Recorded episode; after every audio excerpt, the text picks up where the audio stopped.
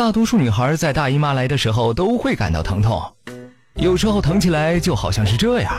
要说为什么会疼，给你讲宫颈管、前列腺素什么的，你也懒得听。那这么说吧，就像河水流过河道，由于河道太窄，水流不顺畅，污水也排不走，河里的藻类就开始增加。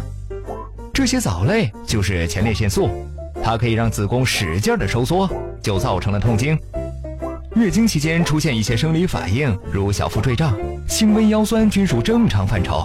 当经血流通畅的时候，症状就消失了。小腹疼痛时，热敷一下可以使疼痛减轻。注意不要吃刺激、油腻、生冷的东西，也不宜洗澡，不宜行房，不宜剧烈运动。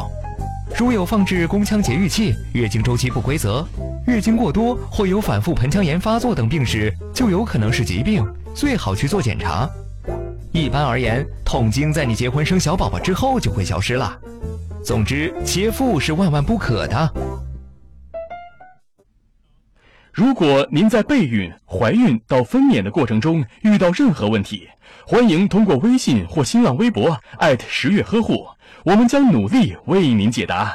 我们还会将热门问题录制成节目，为您完美呈现。